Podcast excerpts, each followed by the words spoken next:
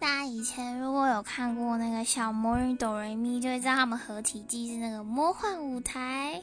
对，然后小魔女哆瑞咪里面的那个要施魔法是要耗费那个魔法球的。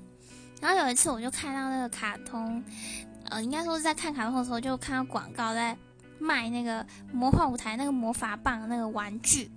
然后我就是一个不会跟家里要东西的人的那种小孩。然后好不容易就是有一天，我妈妈问我说：“你生日礼物想要什么？”我就说我超想要那个魔法棒。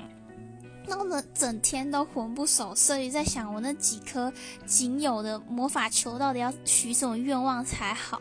然后晚上就很面色凝重，告诉妈妈说：“嗯，愿意送我那魔法棒，我愿意分一颗魔法球给你。你要好好想想你要许什么愿望哦。”其实小时候真的坚定不移，以为那个魔法棒是真的，真的可以实现我的愿望。诶。